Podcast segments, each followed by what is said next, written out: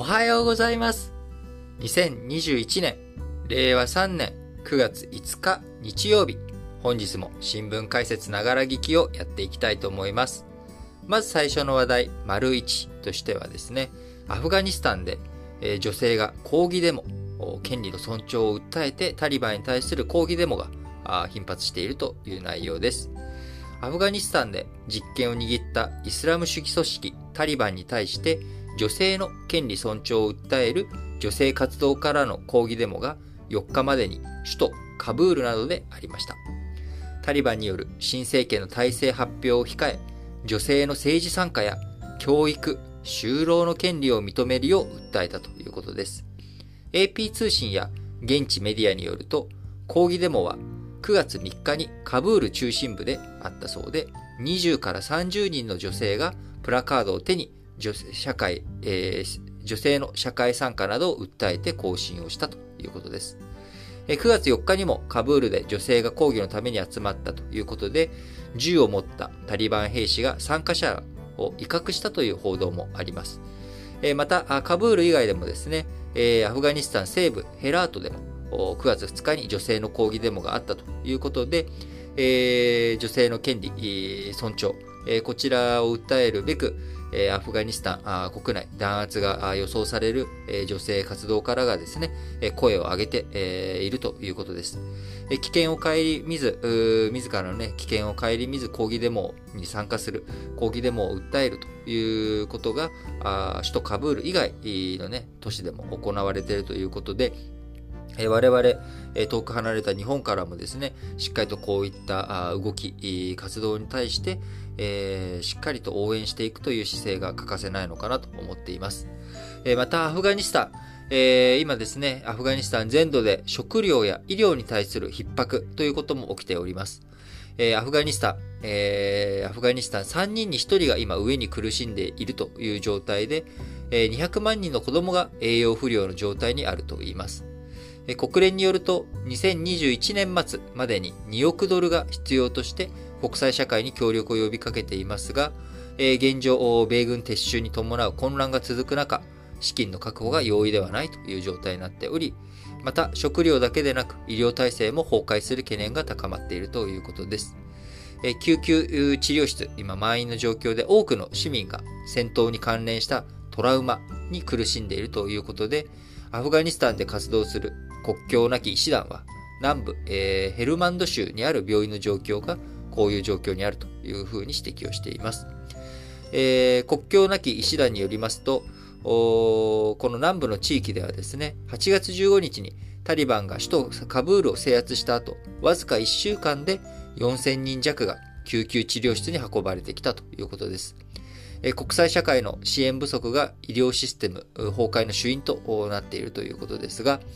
アフガニスタンメディアによると、国際社会から医療支援が途絶え続けると、病院やクリニックなど、えアフガニスタン全土で2000施設が閉鎖される恐れがあるということです。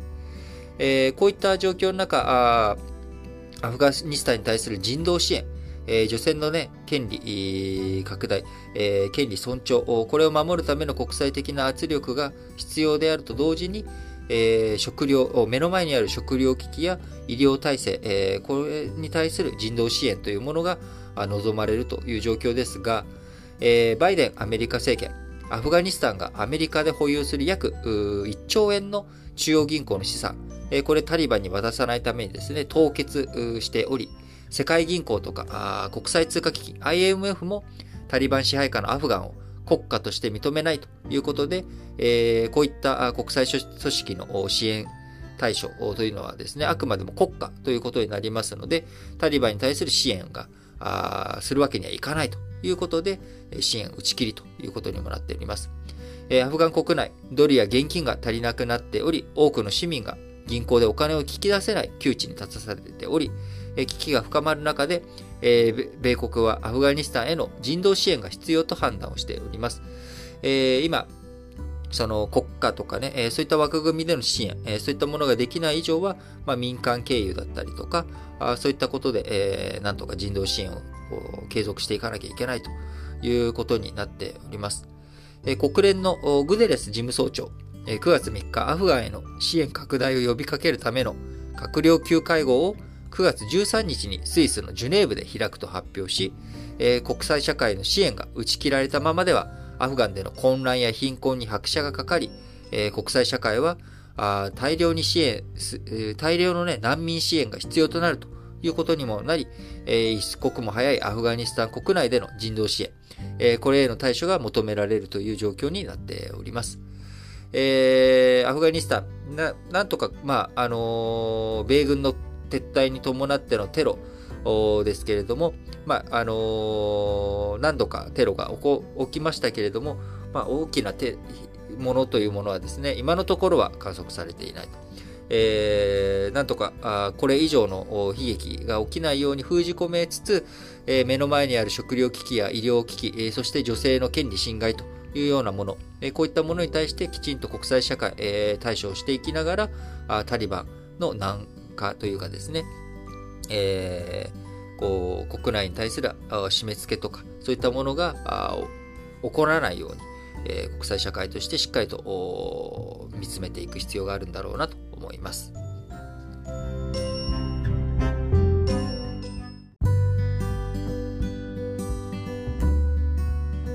はい。続いて、丸2としてですね、米中市場分断が加速化しているという話になります。えー、新規株式公開、IPO ですけれども、こちら、あニューヨーク市場、先月8月についてはですね、中国勢の新規上場がゼロということで、こちら1年4ヶ月ぶりのことになりました。えー、また、8月の前の7月もですね、中国企業の IPO 件数1件にとどまっているということで、えー、中国勢の IPO、えー、ニューヨーク市場とかのででですの、えー、ニューヨーク市場などでの、えー、中国勢の IPO がブレーキ、急ブレーキがかかっているという状態になっております。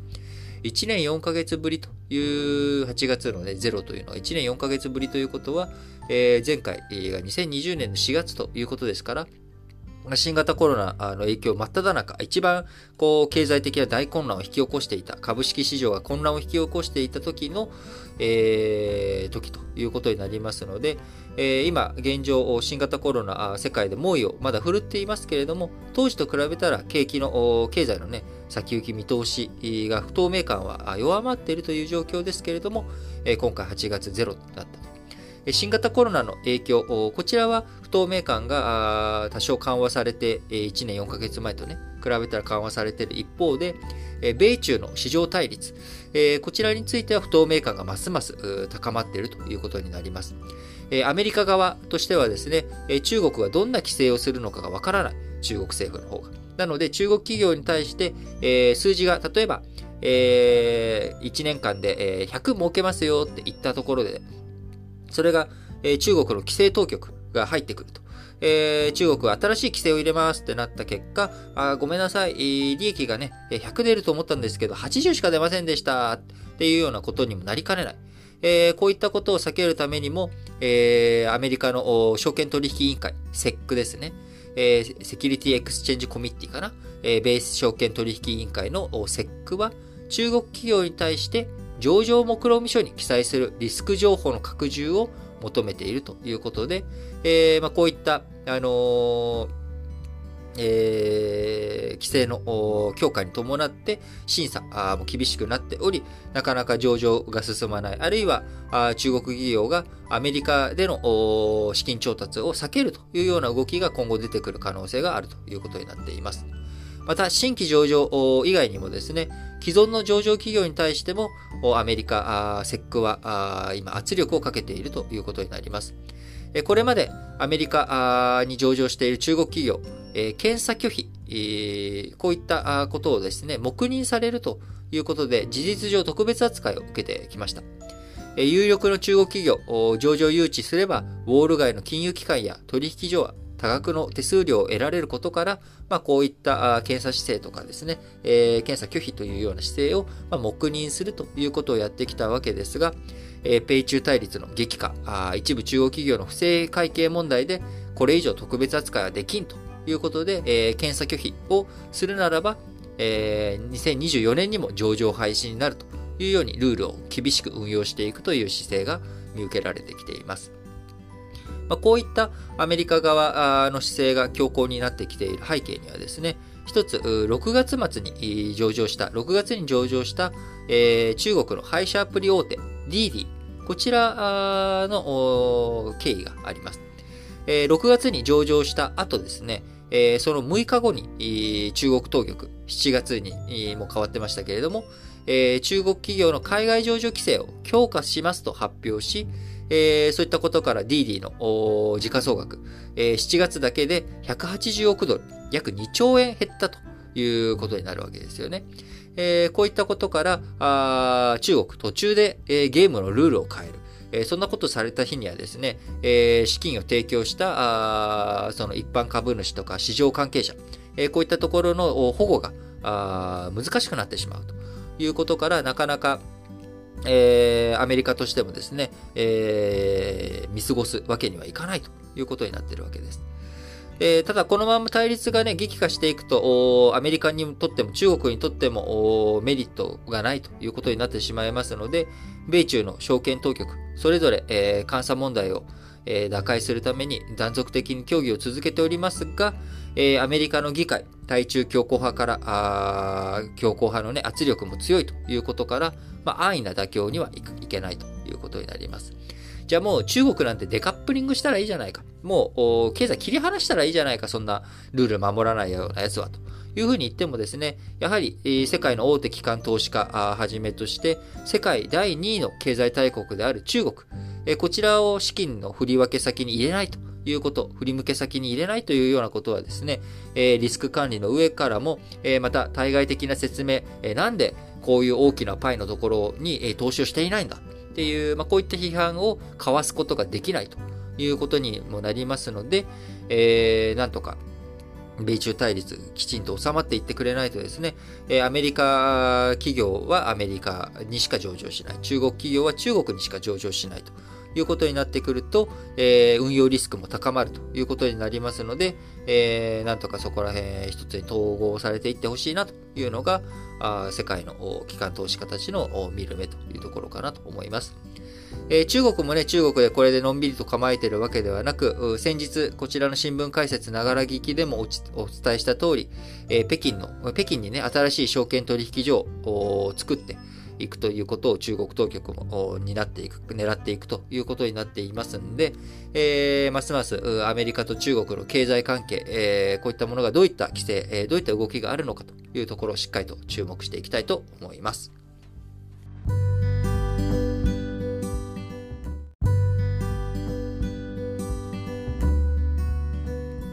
はい。続いて、丸3として、えー、日本国内の製薬会社8社がですね、創薬データ、薬を作るための基本となる初期段階のデータを相互に開放して、えー、創薬、新しい薬を作っていく創薬力をですね、高めていこうという、まあ、こういった動きが出てきました。えー、アステラス製薬、第一三共、小野薬品、共和キリン、京林製薬、コーワ、日本タバコ産業、JT なども、えー、加わって、国内製薬8社がですね、えー、来年度、2022年度にも研究成果を相互開放するということです。新薬の候補成分の情報を対価なし、えー、相互にね、えー、無料で、えー、無償で、利用し合うことによって、最大100万種類のデータベースを作っていくということを考えています。今ね、この去年来、日本、新型コロナウイルスのワクチンや治療薬の開発、欧米勢に比べて、大きく遅れをとっており、国内勢の創薬力、見劣りする実態が浮き彫りになっています。欧米大手に対抗するためには、やはり開発力を底上げしていく。そのためには貴重な情報、初期の段階の情報であっても、それをきちんとみんなで共有することによって、なんとか創薬力を高めていこうという、こういった動きになっております。創薬の初期段階として、合成、解析した化合物の設計図である化学構造式や体内での働きなどのデータを共有するということで、参画企業は他社のデータをもとに研究もできるということになります。え一から新しい化合物を生み出したり、データ解析したりする手間が省けるということで、えー、利用した成分をそのまま使ってね、新薬の特許、これはさすがに取れないと。まあ、新しいね、えー、それは当然、え、特許の部分については他の企業が持ってはいるんだけれども、え、利用したりとかっていうところについては自由にできてるということになります。えー、製薬関係者によると、欧米大手1社で最大300万種類もの候補成分を持つということで、えー、今回8社が集まってデータベース作ってもですね、最大100万種類ということで見劣りするわけですが、何もしなければ、えー、多い企業では数十万種類とされる日本で、え10倍近いね、差を開けられている中、あ最大100万種類のデータベースを作るということは、まあ、今現状よりも前向きになっていくということにはなるのかなと思います。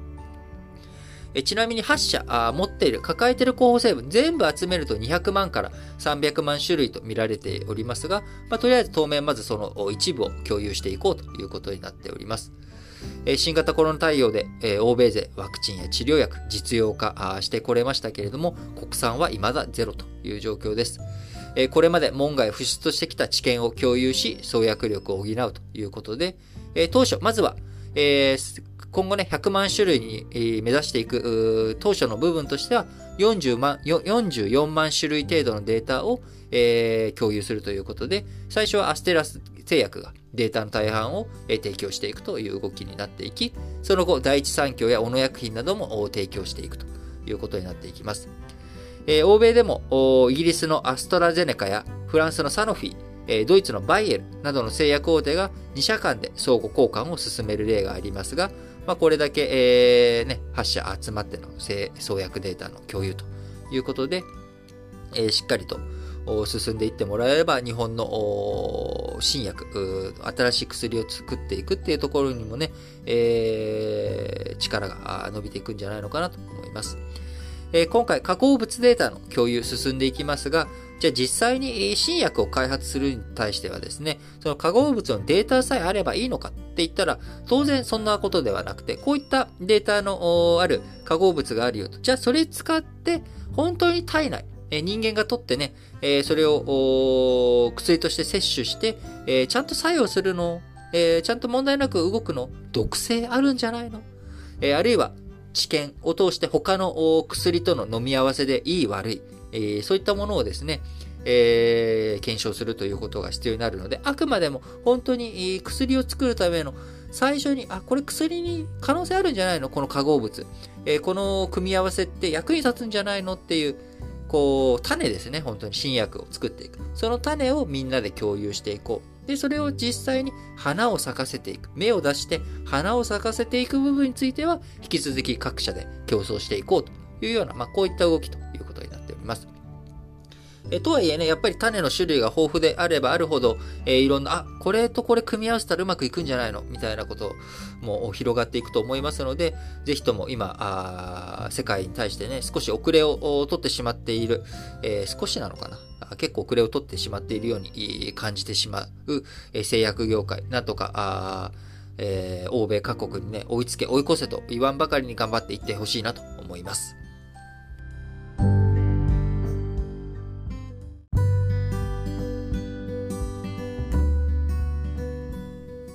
それでは、丸4としまして、今週9月5日からあ9月11日までの主な予定について、えー、触れていきたいと思います。まず、今日9月5日日曜日ですけれども、東京パラリンピック閉会式が行われます。えー、7月のね、末からオリンピック始まりましたけれども、えー、途中オリンピック終わって少し間が空いてパラリンピックということで、えー、多くの熱戦が広、え繰り広げられました。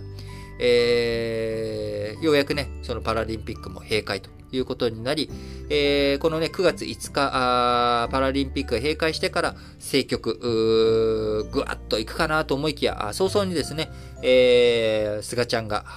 総裁選も俺出ないよと。俺総理辞めるってよっていう、まあ、こういった話になって、えー、今まさに、えー、今日のね、新聞紙面もほとんど、えー、総裁選挙絡みの新聞記事に前半になっておりました。えー、新聞解説ながら聞きではね、最近、あのー、もうずっとそういった話をやってたので、今日はお休みをしましたけれども、来週も、えー、いよいよ、激しくなってくるのかなと思います。えまた、来週の9月12日の日曜日がですね、え緊急事態宣言の、こう、今発出されている緊急事態宣言の期限ということでもありますので、え今週、えー、いつかというのは決まっておりませんけれども、えそれを延長するのかどうか、多分延長されることになると思いますが、えー、延長の議論というものが出てくるのが今週かなと思います。また延長に合わせて、え今のその判断区分とかですね、え今後の規制、えどういうふうにしていくのか、規制緩和にあたってワクチンパスポート、こういったものの導入もしていくのか、あこういった議論もこの1週間で進んでいくだろうなと思いますので、そのあたり、こちら新聞解説ながら聞きでも、えしっかりとフォローしていきたいなと思っています。えそして明日、9月6日、月曜日ですね、えこちらではミュンヘンで国際自動車ショーが開かれます。えー、欧州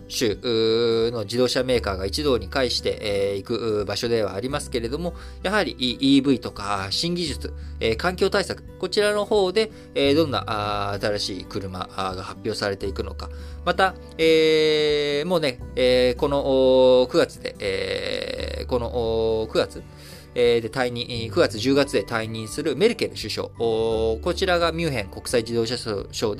で、開会の挨拶もしますので、そこでどんなメッセージを出していくのかというところもですね、注目されるポイントかなと思います。9月7日火曜日、こちらはですね、IR、統合型リゾート参入をめぐる汚職事件、こちらで収賄罪などに問われた秋元被告、こちらの判決公判が東京地裁で行われます。えー、横浜のね、IR 誘致、こちらに関しては、誘致反対派が、あの、人が市長になったということもあり、IR に対する厳しさ、厳しい目線というものは強まっている状況なのかなと。その中でこの汚職事件、どんな判決が出るのかということで、9月7日注目されるポイントかなと思います。9月7日にはですね、あとオーストラリアの中央銀行政策金利理事会があるということで、えー、今ね、えー、いろんな鉄鉱石とかの価格とか、まあ、ちょっと落ち着いてはいるんですけれども、えー、そういったことからオーストラリアの中央銀行政策金利どうしていくのか、え、このあたり注目されるポイントですし、え、またエルサルバトル、世界で初めてビットコインを法定通貨に採用するよと言っていましたが、こちら9月7日に、えー、ついに、えー、ビットコイン、えー、エルサルバトルで法定通貨になるということになりますので、えー、このあたり金融関係においてもですね、非常に面白い動きが今週あるかなと思います。えー、そして9月9日、木曜日ですね。えー、9月9日は北朝鮮の建国記念日です。えー、先週来からね、あのー、今週も、北朝鮮、えー、韓国とアメリカの軍事演習に対する反発を強めており、えー、核施設の再稼働などが確認されたという国連の報告もありましたので、えー、この9月9日の建国記念日に向けて、え、北朝鮮が対外的に何か動き、挑発行為をしてくるのか、あるいは9月9日にパレードやるのかやらないのか。よくね、あのーえー、北朝鮮、えー、建国記念日とか記念日には軍事パレードをして、えー、そこにいろんな武器とかね、ミサイルとか、こういったものを、えー、見せつけて、えー、俺らこういう武器持ってんだぞというアピールをしたりするっていうことがありますが、えー、北朝鮮もね、新型コロナの蔓延の蔓延とかに苦しんでいるというような状況の中、えー、どういった北朝鮮、この建国記念日に動きがあるのか、あしっかりと注目していきたいなと思います。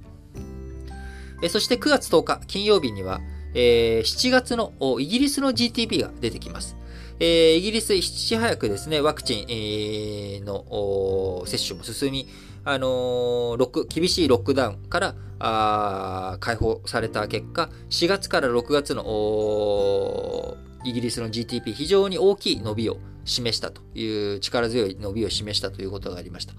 これが7月にもですね、どういうふうな傾向が続いているのか、どうなのかというところで非常に注目されるポイントです。えそして9月11日ですね、土曜日。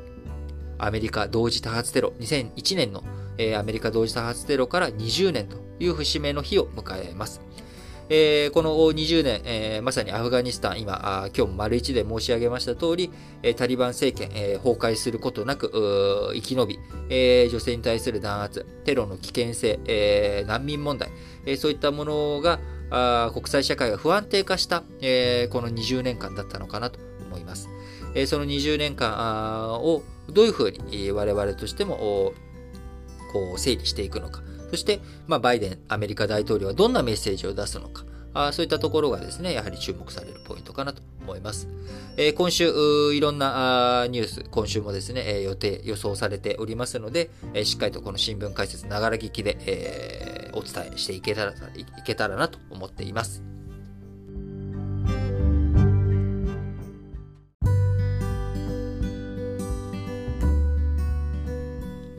はい。それでは最後、丸ごとしまして、えー、本日も国内主要5紙の社説を紹介して締めくくっていきたいと思います。えー、まず、朝日新聞。朝日新聞はいつもね、日曜日は社説1本だけですけれども、保健所の苦境、目詰まり見つけ支援を。行政の効率化を図る観点などから、近年、各地の保健所は統廃合が進み、人員も削減されてきた。そこに新型コロナが不意に襲いかかる形となり、急場をしのいでいるのが現実だということでですね、えー、やはり効率化大切ですけれども、えー、危機対応とかね、こういった柔軟なことができるようにどういうふうに仕組み化をしていくのか、あファックスの問題とかもね、え、かなり保健所言われておりましたけれども、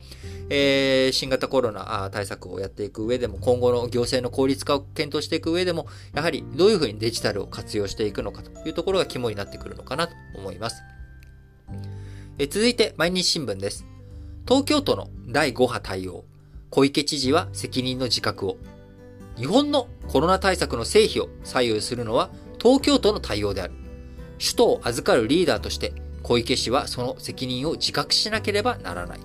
いうことで、まあ、いろんなね、対応、その、難民キャンプじゃないですけれども、あのー、こう、野戦病棟、野戦病院を作っていくとか、こういった対策、対応なんともね、えー、病床確保という面で、えー、対応、対策遅れてるんじゃないかということを指摘をされております。しっかりとね、えー、まだ、あ新規感染者数、だいぶ、一時期と比べたら下がり基調になってきて、ようやくなんとか、あ光が見えてきたかなっていう状況ではありますけれども、えー、いつ再感染、再拡大、ちょっと気を緩めばね、当然、人流が戻ってくれば増えていく。それにワクチンの、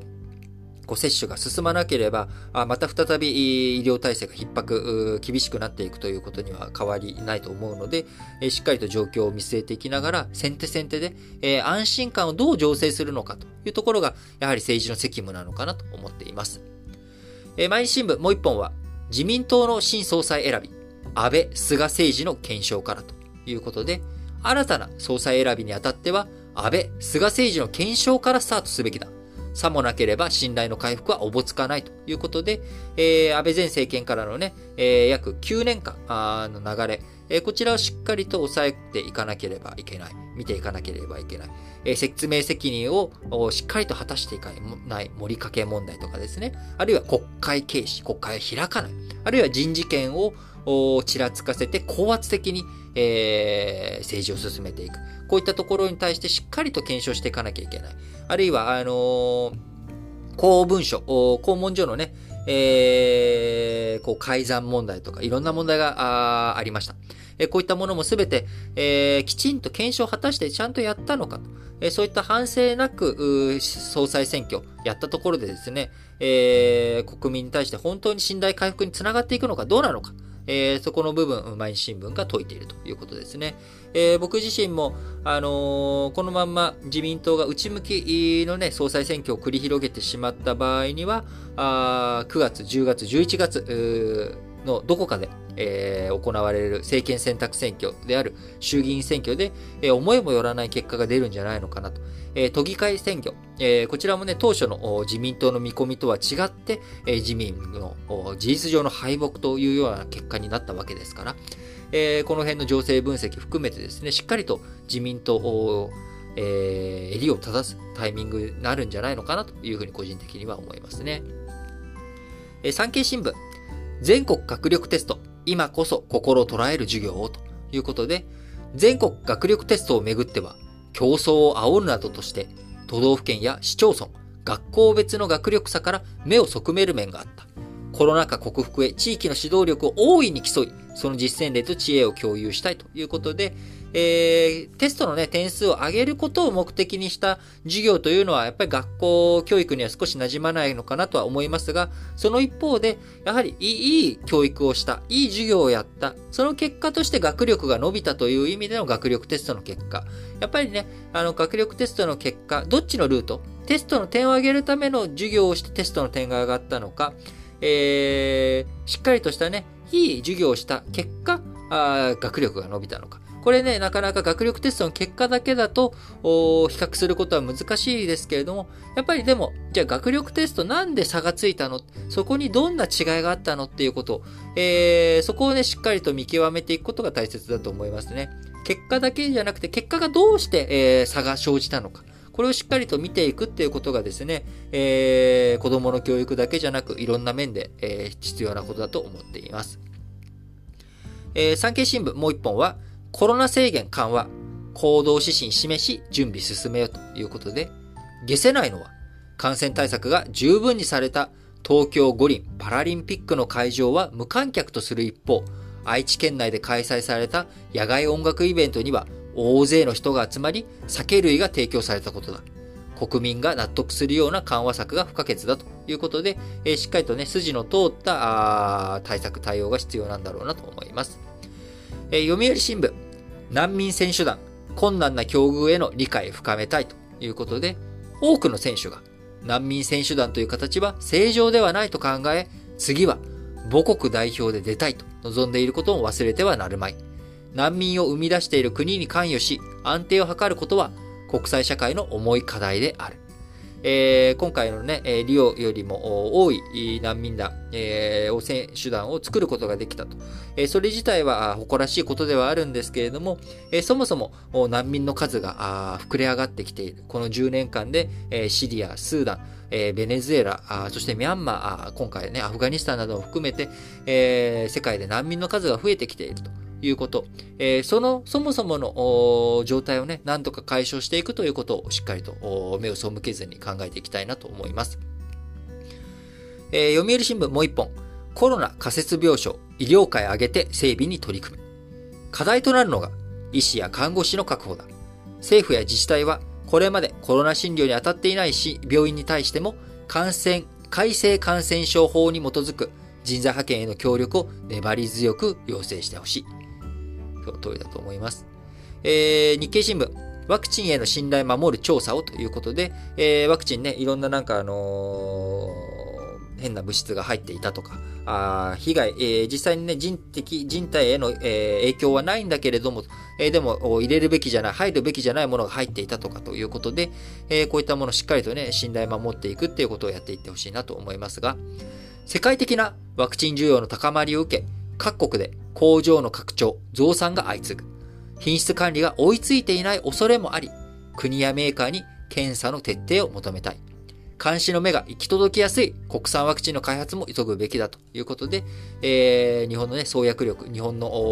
医療体制、えー、こういった、ね、薬とかワクチンの供給、えー、この工場の面も含めた医療体制の拡充というものがやはり求められているんだろうなと思います。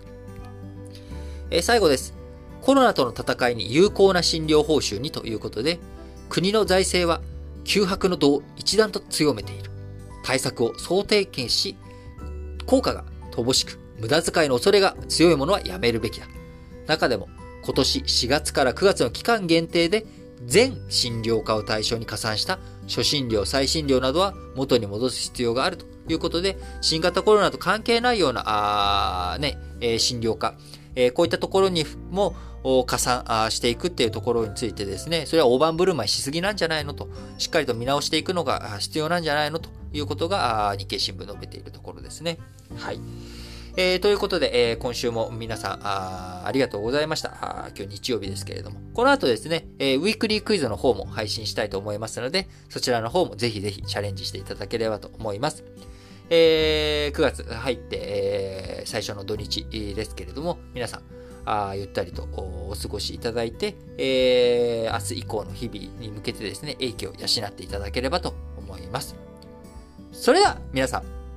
今日も元気に、いってらっしゃい